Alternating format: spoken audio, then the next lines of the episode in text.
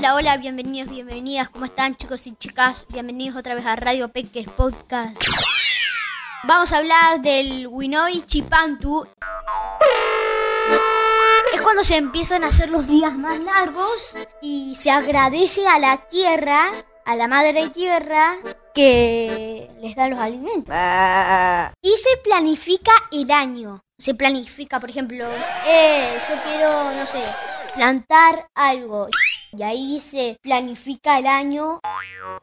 Hablamos con unos amigos y amigas sobre el Winoi y les preguntamos, ¿qué sabían de los pueblos originarios? Con ustedes, Santino y María Emilia de Fernández Oro, Río Negro y Lue de Chosmalal, Neuquén.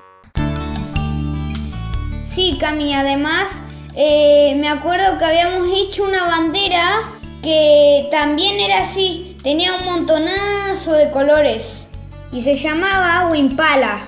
La Wimpala es una bandera de siete colores usada en principio por los pueblos andinos y generalmente también para hablar de los pueblos originarios de América.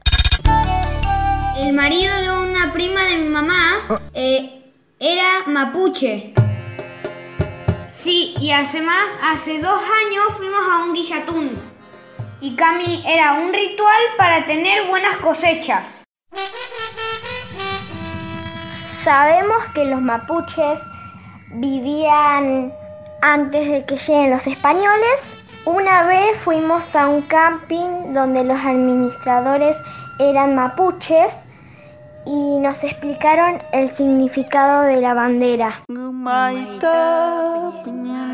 mi papá siempre, casi siempre vamos a, a comunidades mapuches. Lo de mi mamá una vez se quedó a vivir un tiempo una mm, chica con su hijo que se llamaba Noah de la comunidad Huaquillán. Para cerrar, Jorge Nahuel nos va a contar qué es el Winoi Chipantu más, más claro. Jorge Nahuel es vocero de la Confederación Mapuche. La celebración del Winoi Chipantu eh, señala un fenómeno que se da en la naturaleza que es el resurgir de, la vida eh, natural. Eh, ya pasamos toda la etapa del otoño, de la etapa en que la tierra descansó, la, la- etapa en que comienza la lluvia, se comienza a nutrir nuevamente el suelo, comienzan a prepararse las condiciones para que todo lo que es vida natural comience a resurgir y se empiece a renovar.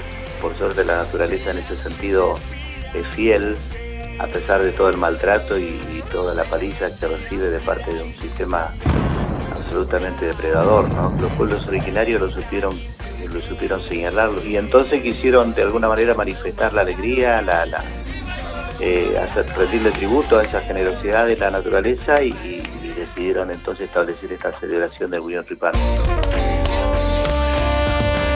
Radio Peques